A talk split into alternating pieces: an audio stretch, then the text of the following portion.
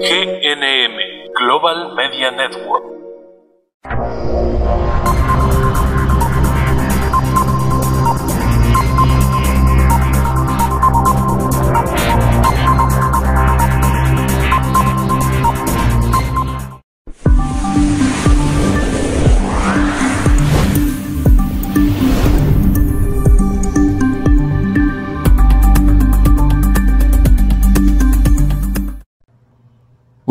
Eh, todos los que están eh, en nuestra estación radio interactiva, eh, el foro de consulta legal.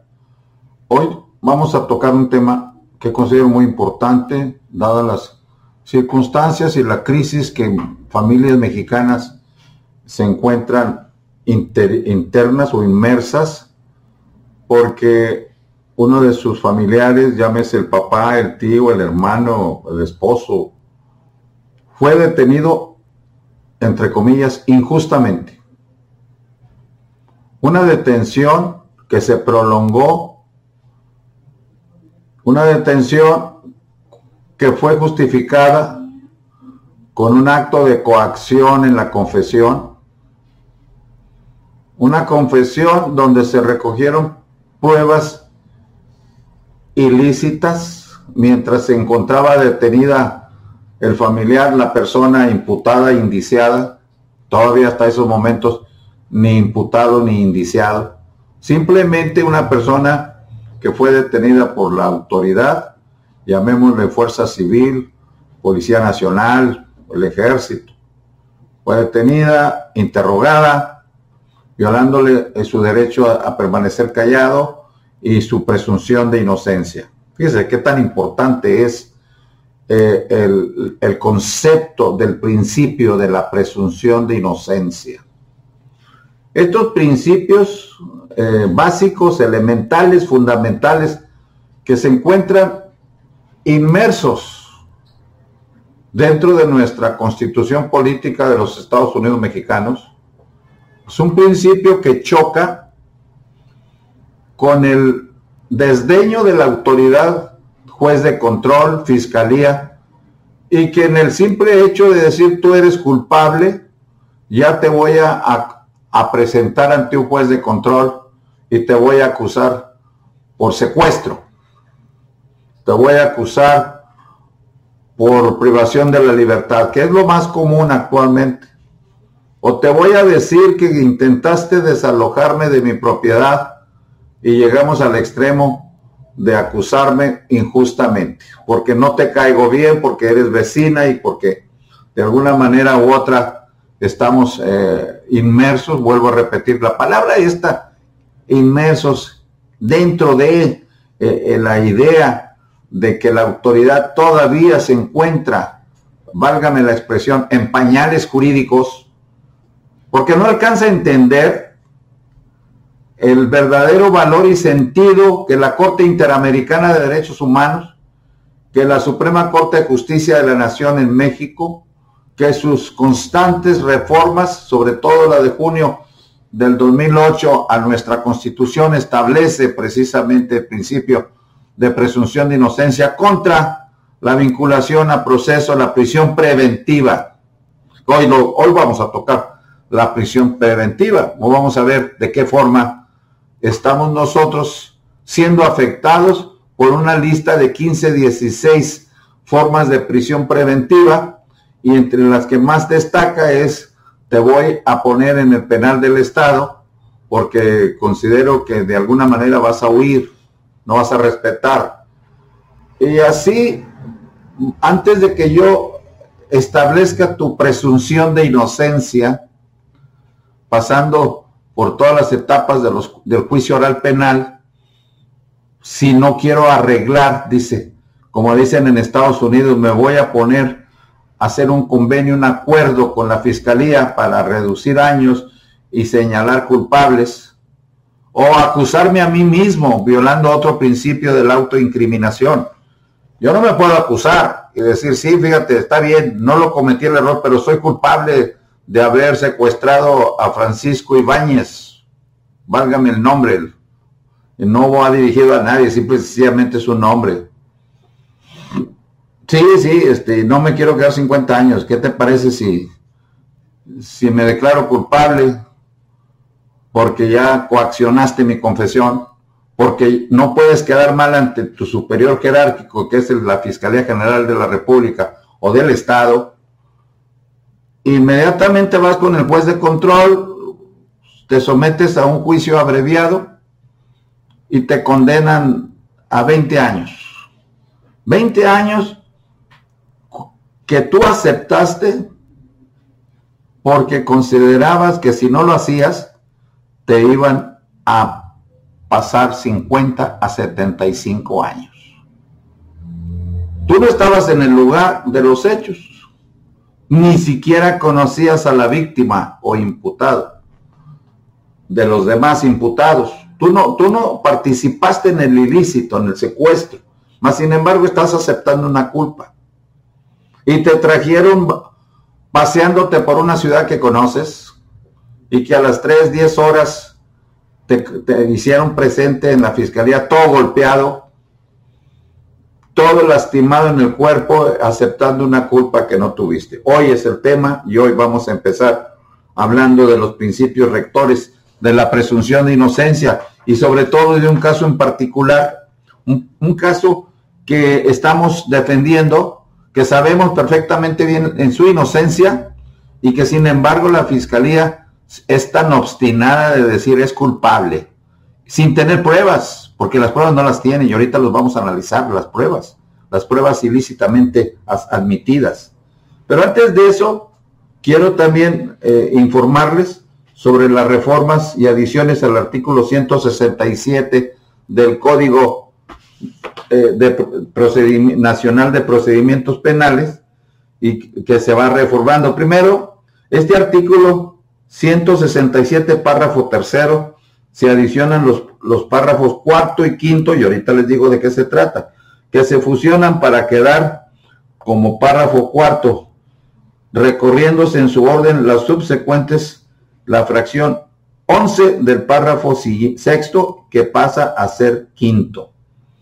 Así, el artículo 167 tiene como causas de procedencia que el juez de control en el ámbito de su competencia ordenará la prisión preventiva oficiosamente en los casos de, abuso o violencia sexual contra menores. Bueno, vamos a decir, en los casos de abuso sexual contra menores. Pero yo les pregunto a ustedes, ¿conocen algún caso donde los padres involucran a los tíos porque los vieron acercarse a ellos y ya están hablando de una violencia sexual en contra de menores? Eso también es una presunción de inocencia, porque no basta con que tú me digas que yo soy culpable para que me encierren 10, 20 años en prisión y si soy familiar pues me doblen la de la delincuencia organizada también se ordenará la prisión preventiva oficiosa. El homicidio doloso, los feminicidios, las violaciones, los secuestros, la trata de personas, el robo de casa habitación y uso de programas sociales con fines electorales, corrupción tratándose de los delitos de enriquecimiento ilícito y ejercicio abusivo de funciones, robo al transporte de, carga en cualquiera de sus modalidades, delitos en materia de hidrocarburos, petrolíferos o petroquímicos. Esto es una forma del diario oficial de la federación donde establece los cambios que hay al artículo 167, pero también estamos hablando de eh, delitos contra la salud previstos en los artículos 100 94, 195, 196. El juez no impondrá la prisión preventiva, aguas, y eso es lo bueno para nosotros. No va a imponer la prisión preventiva oficiosa y la sustituirá por otra medida cautelar únicamente cuando lo solicite el Ministerio Público por no resultar proporcional para garantizar la comparecencia del imputado en el proceso.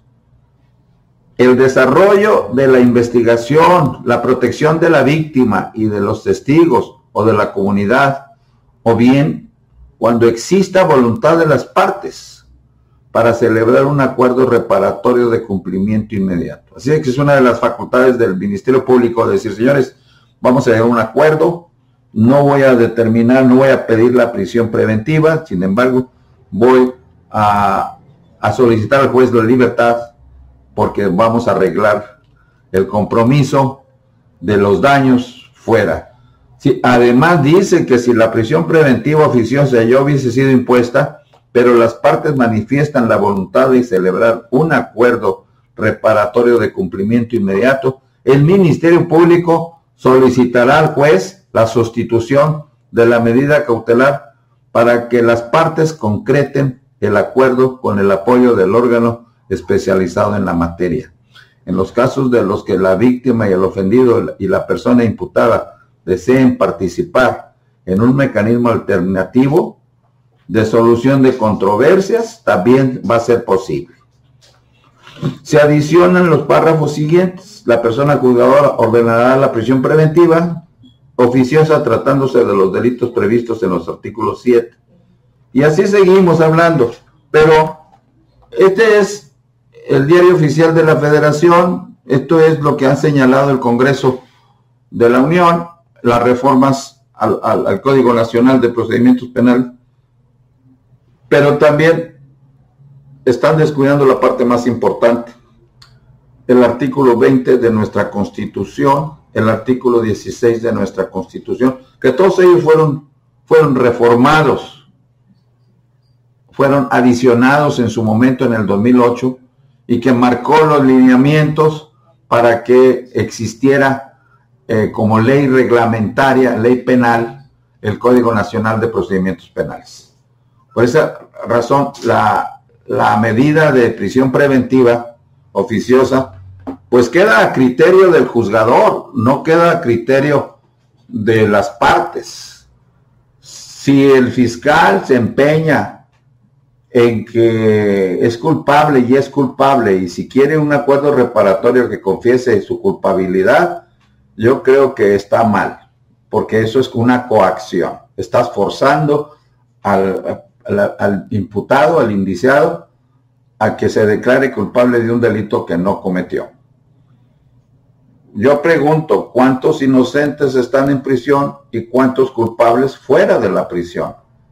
Pregúntese usted misma, usted mismo, cuántos de ellos existen en este momento viviendo una crisis muy fuerte porque conforme pasa el tiempo, eh, eh, la esperanza de salir se irrumpe y desgraciadamente pues se van a quedar ahí 20, 30, 40 años de su vida.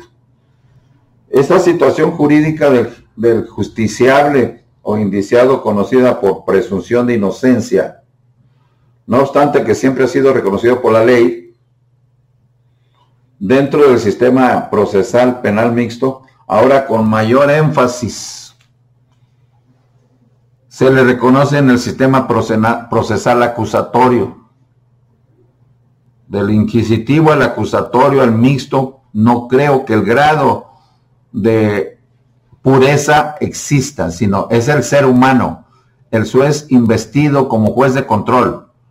El ser humano que se viste de fiscal, que supuestamente tiene que ir a investigar los delitos, con su policía ministerial, ellos son los que de alguna forma eh, se consideran intocables y son los que a última, de última hora, eh, si ustedes le piden la ley de transparencia cuántos detenidos eh, llegaron a un arreglo reparatorio y cuántos robos a casa habitación, delincuentes que fueron detenidos, los liberaron porque un acuerdo reparatorio aquí en la ley establece.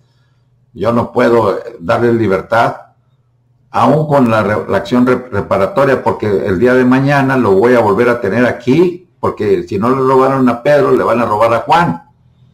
Porque al cabo no, le, no les hace nada el sistema. El sistema es, de alguna manera, todavía no se quita las manchas de la corrupción. Este es un pilar, me refiero, en la presunción de inocencia.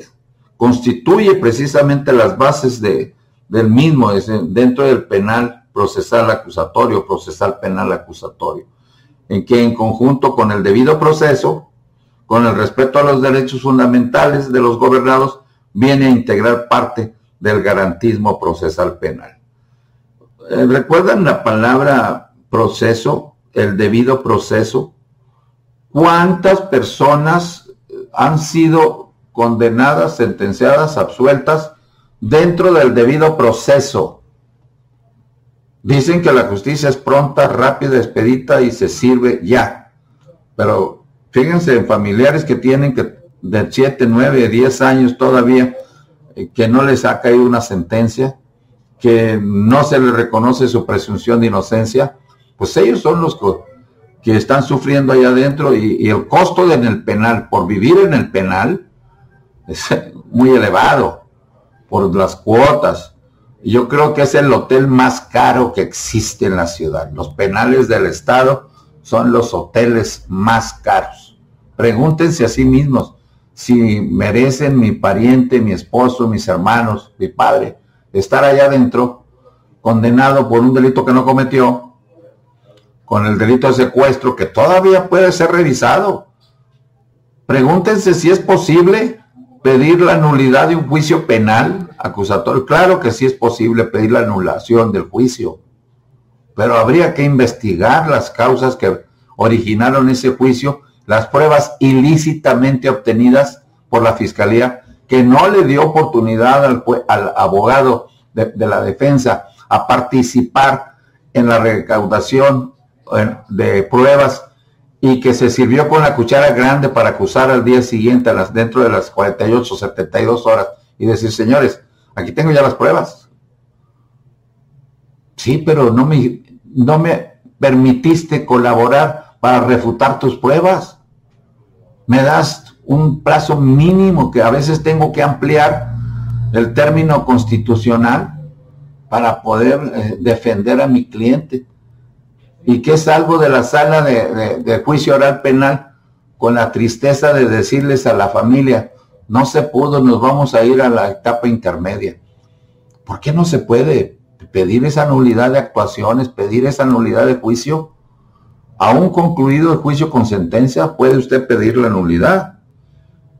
Todo esto es posible hacerlo.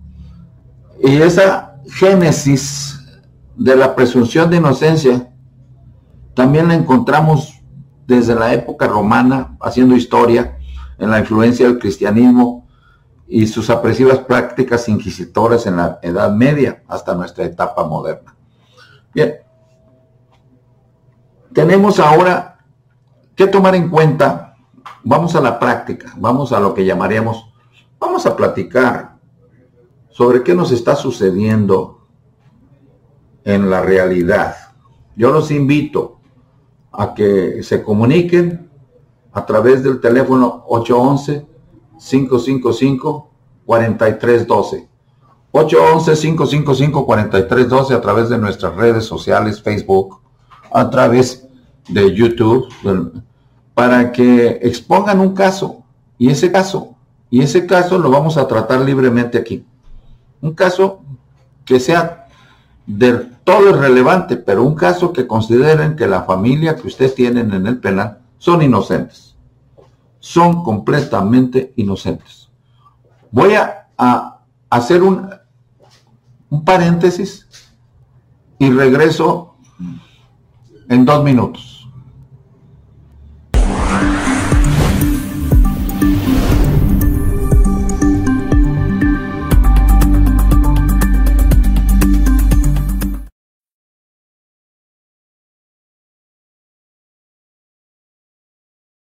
Continuamos. Ahora sí, vamos a, un caso en concreto. Tengo en mis manos un escrito de acusación de una fiscalía X. Omito todo para reservar los criterios de, de la privacidad de las personas que están involucradas en esto. Pero les voy a decir lo más importante.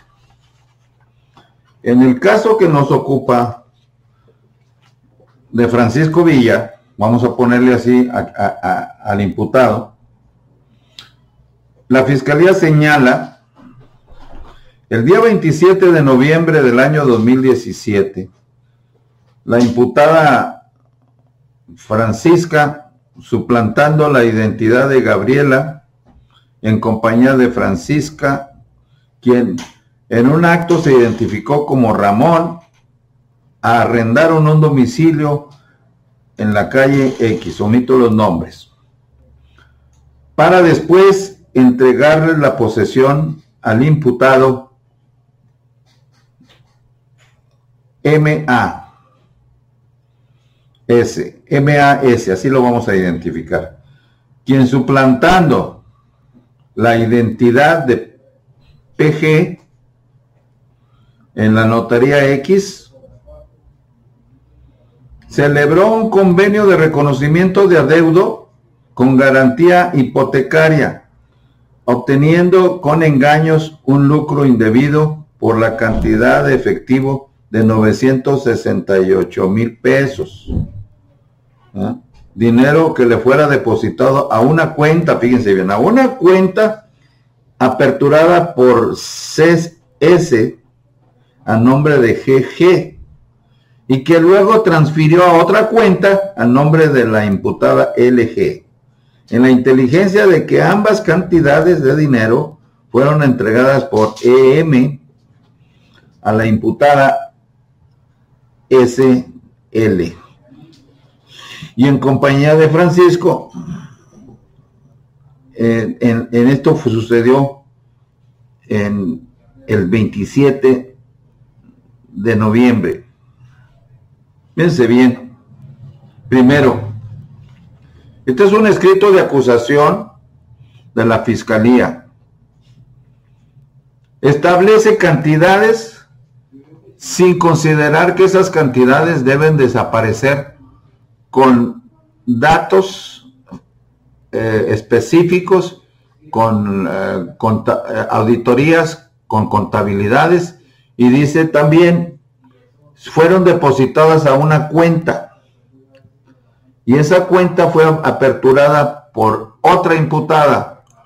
Pero al, no mencionar en qué cuenta y en qué banco, que dice que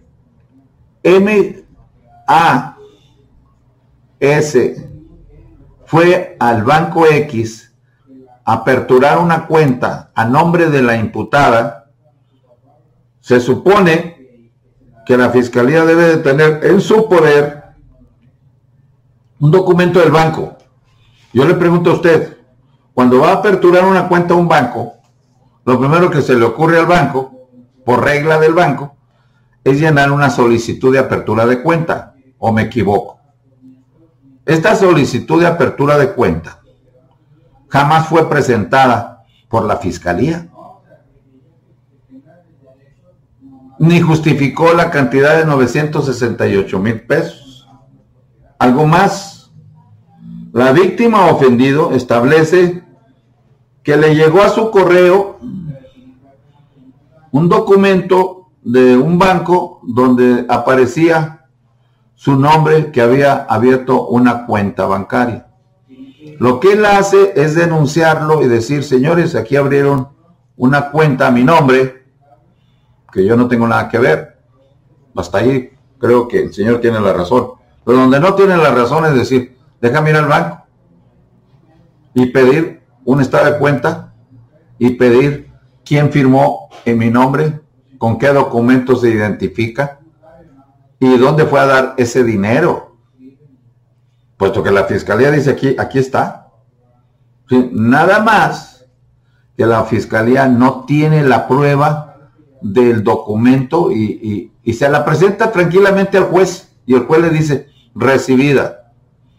Porque ahí empieza lo que llamamos nosotros la defensa adecuada. La movilidad, la argumentación, la interpretación de la ley por parte de la defensa. Y esto es donde nace el principio de inocencia. Yo tengo que participar y tengo que demostrar que ese principio de inocencia nace con el ser como un derecho fundamental a la libertad. artículo 16 de la Constitución. Ahorita le vamos a dar eh, lectura a ese artículo. Pero lo importante es por qué razón el fiscal apuesta a cantidades que no le no puede justificar y menos cuentas de banco que no tiene un documento donde se aperturó la cuenta.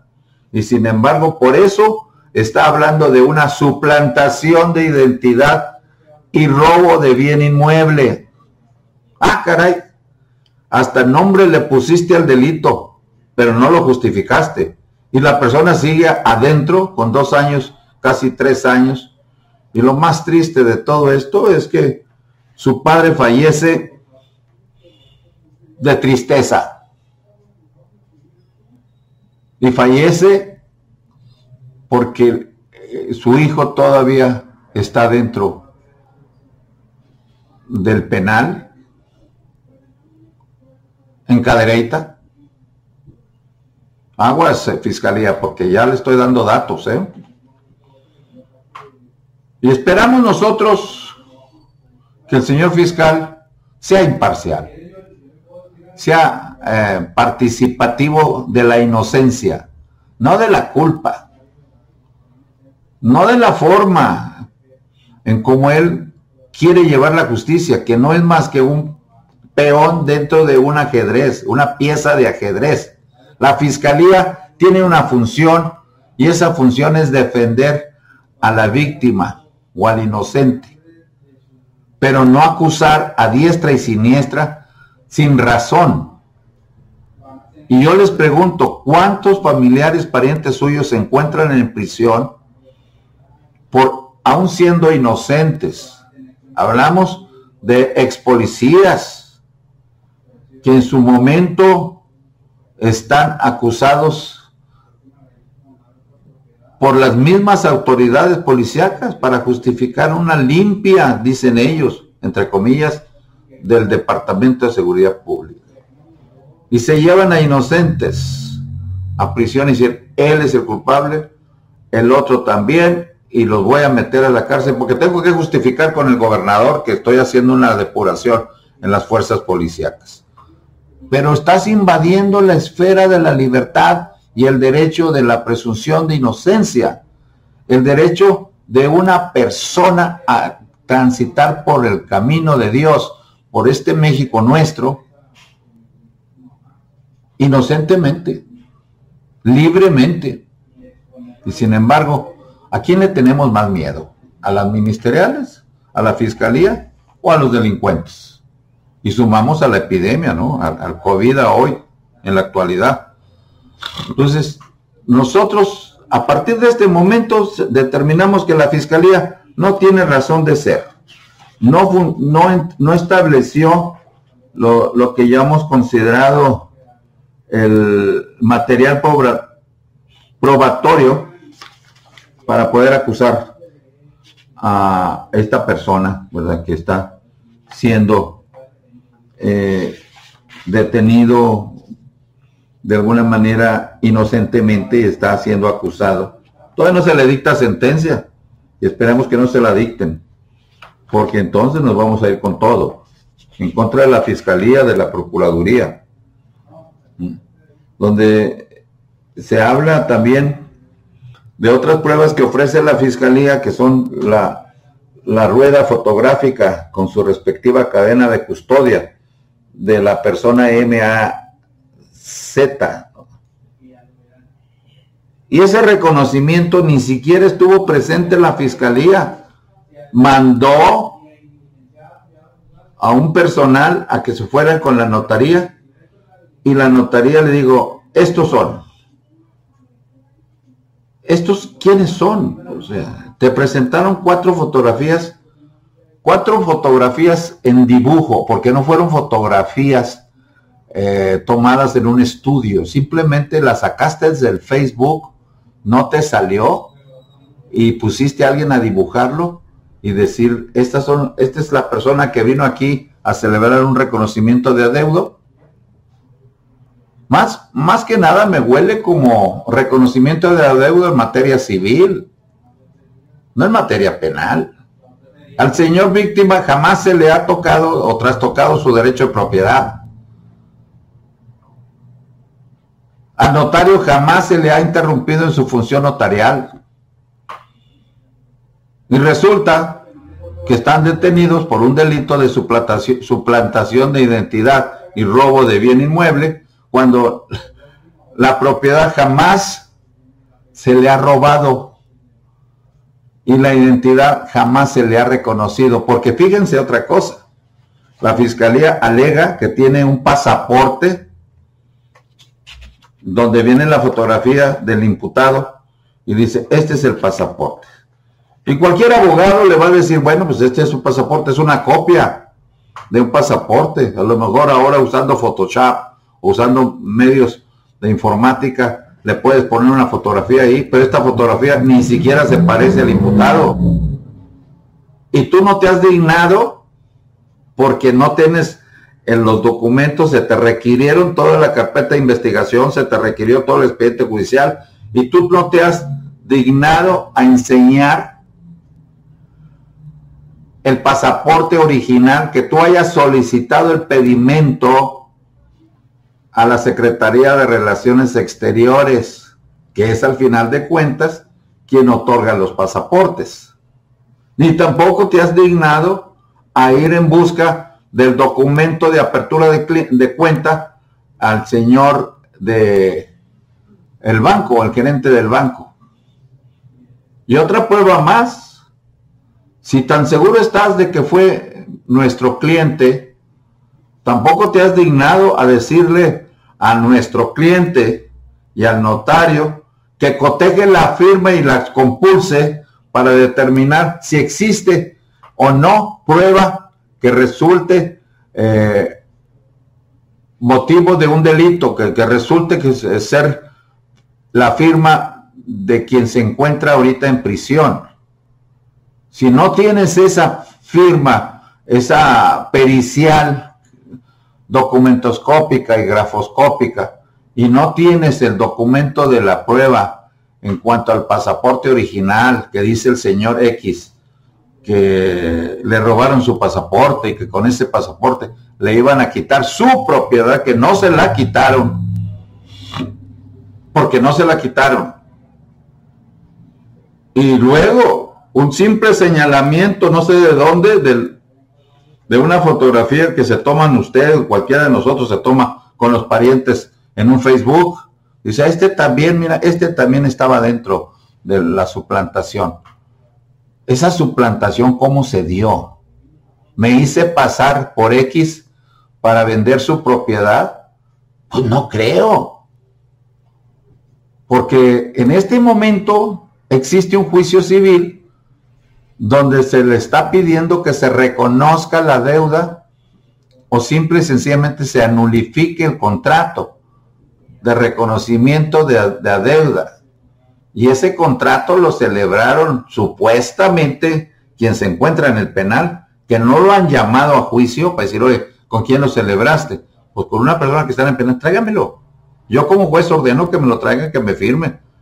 Si él lo celebró, esa es la parte más importante de esta plática, la presunción de inocencia y el caso particular. Nosotros tenemos pruebas muy contundentes para demostrar la inocencia, no solamente de uno, de varios casos, por no hablar de 15, 20 casos de presuntos inocentes en prisión. Si usted conoce un caso y que pueda eh, referirlo para que nuestros abogados empiecen a investigar primero, tráigalo, lo analizamos. Independientemente del concepto legal, de lo que son apelaciones, amparos directos, amparos indirectos, independientemente de cualquier acción eh, penal o acción civil dentro de lo que llamamos defensa, hágale saber que si son inocentes en conciencia y a palabra de Dios y a palabra de ley, si son inocentes, pues háganoslo saber para poderlos defender. Este es eh, Roberto Rodríguez Valdés y este fue su programa eh, presunción de inocencia a través de nuestras redes sociales. Que la pasen bien y nos vemos el día de mañana para comentar otro caso en particular. Hasta luego, que la pasen bien.